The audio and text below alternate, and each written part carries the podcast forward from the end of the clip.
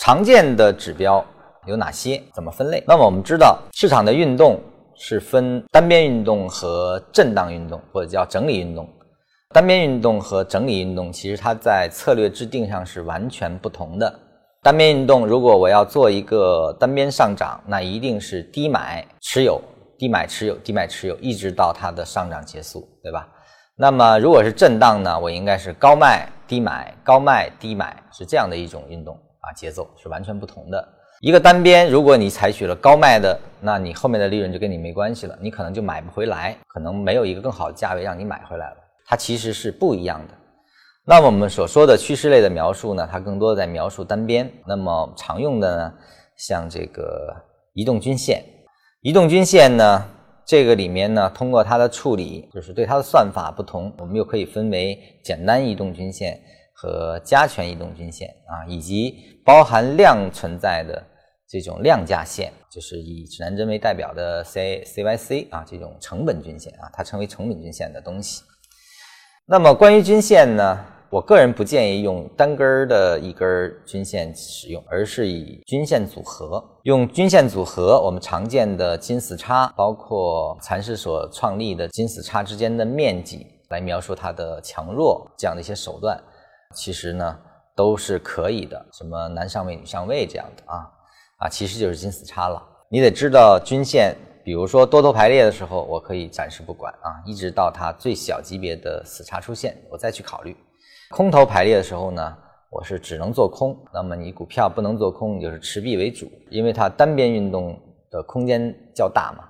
如果你只做多头市场，规避空头市场，其实这个均线已经能帮到你很大的作用了。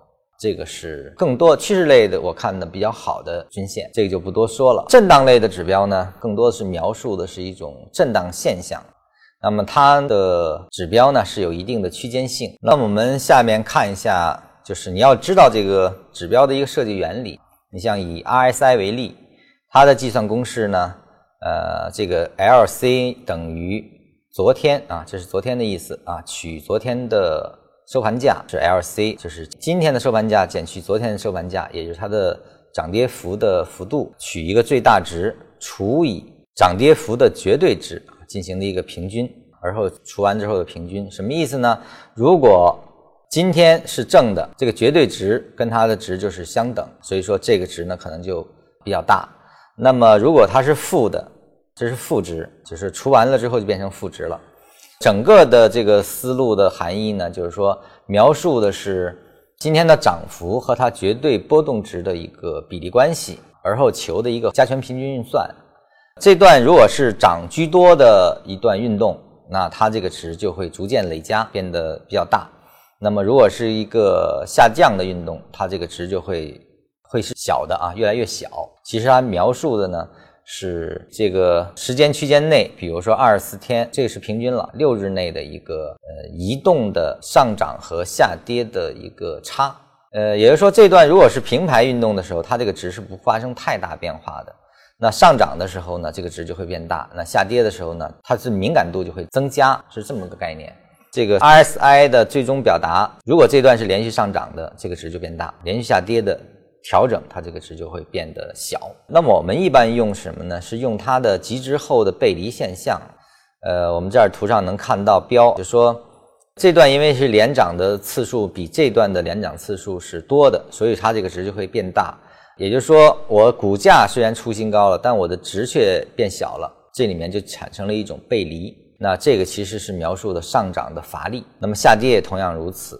这个出新低，但是呢，这个值不出新低了啊，这也是一种背离。那么它在一个震荡运动中捕捉顶底还是有一定的效果。我们多去观察就知道了。它因为它描述的是短期的市场强弱，核心的逻辑呢跟 MCD 差不多，跌得多，跌得少，它这儿就会产生背离，值就不一样了。它更多的描述是震荡的结束，八十以上算高位，那么二十以下算低位，是这么一个逻辑。它更多的描述是震荡，那么 KDJ 也是如此，它描述的是收盘价减去九天内低价的最低价，也就是说我比最低价涨了多少，呃，而后呢，我用这个九天内的最高价减去最低价，就是说现在的当前价位占整个的九天内的波动啊，就最高减最低就是波动了啊，就最高值和最低值之间那个我现在收盘在什么位置？它其实是描述的这个 KDJ，它所表达出来的也是一个相对强弱的一个概念，就是你理解了它这个公式，它描述这种相对位置 KDJ 啊，你就知道强还是弱了。就是我们要找，比如说一个强势的股票，那我要找的一定是 KDJ，呃，高位的这样的一个区间的，可能我更愿意要，因为它是个连续上涨的一个概念。九天内肯定现在所处的位置是一个八十，可能就是这个位置是在九天内的位置的上方，是这个概念。呃，连续的，因为它这里没有参数啊，所以说每个指标呢，它都只能描述一段。也就是说，它如果连连续涨了十二天。它这个九天这个值总是在最高，那它可能呃这个值呢就会产生叫钝化现象啊，所以说它不能描述单边运动，不能描述连续的上涨运动，它只能描述震荡啊有节律的震荡运动，所以它叫相对强弱指标啊，依然是相对强弱指标。那么量能类的呢，这里面我们能看到的是这个常见的是这个 OBV。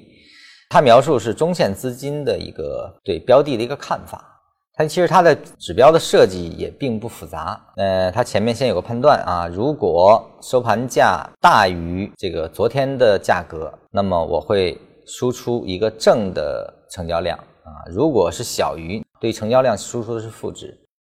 那么这里面就是，如果它俩是等的啊，就是收平盘，比昨天收平盘，我就给它一个零值。呃，整个的 OBV 呢是一个移动的简单移动平均了。你像这个是三十，也就是三十天内上涨的时候带量，下跌时候缩量，那它这个 OBV 是不下降的。就是说，它的理论依据是上涨的时候多头买的多，下跌的时候呢空头卖的少，整个呢就形成了一个叫看多资金的累计。其实 OBV 就是在描述这个。还是有一定效果。你比如说，乐视网在前面没有破位之前啊，我们能看到 OBV 就出现了一个很大的下滑，跌破了它的均线。那它的市场含义就是说，虽然这段我们看到的好像是横盘状态，但其实上涨的时候买的少，下跌的时候卖出的多，OBV 就会下来。其实是中线资金对它的一个争夺情况的一个描述。你理解了这个公式的逻辑，你就能知道它是根据什么原理在设计。那么它的表达哪些东西是可以依托的，在什么情况下可以依托，就是这个含义了啊。那么这个呢是我们的一个叫比价 K 线啊。其实这个在呃我们一直常用的一个逻辑，就是说在一个中线资金看好的市场，就是一个标的啊，那么它的下跌产生价格优势的时候，中线资金就愿意买。那么也就是说，当把这个标的的 K 线。图示跟这个整个的市场中心进行比对的时候，那就会发现一个现象，就是中线资金持续关注的品种，它的比价 K 线是在不断上升中的。也就是说，大盘下跌了百分之一，而这个股票没跌，那它其实就比大盘强了一个点。大盘跌了百分之三，它只跌了百分之二，那其实呢，它比大盘还是强了一个点，它就形成这种叫。比对下来的一个成果的累加，呃，一种效果的累加，它在一定程度上反映了中线资金对这个股票的一个态度，就是中线资金对价格的敏感度或对它的成长性的坚守啊，会使它跌下来愿意买。我们说弱势要买抗跌的品种，所谓抗跌就是说大盘跌我不跌，那么这个其实在。比价上可能就能把它这样的股票凸显出来。有了这种强者恒强的逻辑，或者说有了中线看好的基本面看好股票，那么在 K 线上一定留痕迹，就是下跌有人承接，愿意以更好的价格，就说呃我愿意去买啊，它就不不至于让它随波逐流的跌。在结构上其实是可以非常清晰的看到它的表达的。呃，你像这一段啊，其实这个我们截的图是格力电器啊。这段呢，它是跌得很凶的。从 K 线表达上，确实是跌得很厉害。但是从我们的比价 K 线上去看呢，却不是如此啊。它的下跌其实很缓的。它在这个位置就已经出了整个的新高了。而这个位置的时候呢，其实这个股票并没有出新高啊，说明它比大盘是要强很多的。所以说它后面的上涨是有它很强的逻辑基础在的。因为它这个公式我就没法写了啊，因为对应的每个标的它所比价的。这个参照物不同，所以说不能一概而论，这是一种比较出来的强弱。那么还有一种指标，其实我个人认为还是比较有理论基础的，就叫筹码。它其实反映的是博弈类的思想，它是通过模拟市场持有者的股权变动情况，通过分类来描述市场的风险和机会，从利益制约行为这个逻辑作为出发点，来利用市场的交易心理。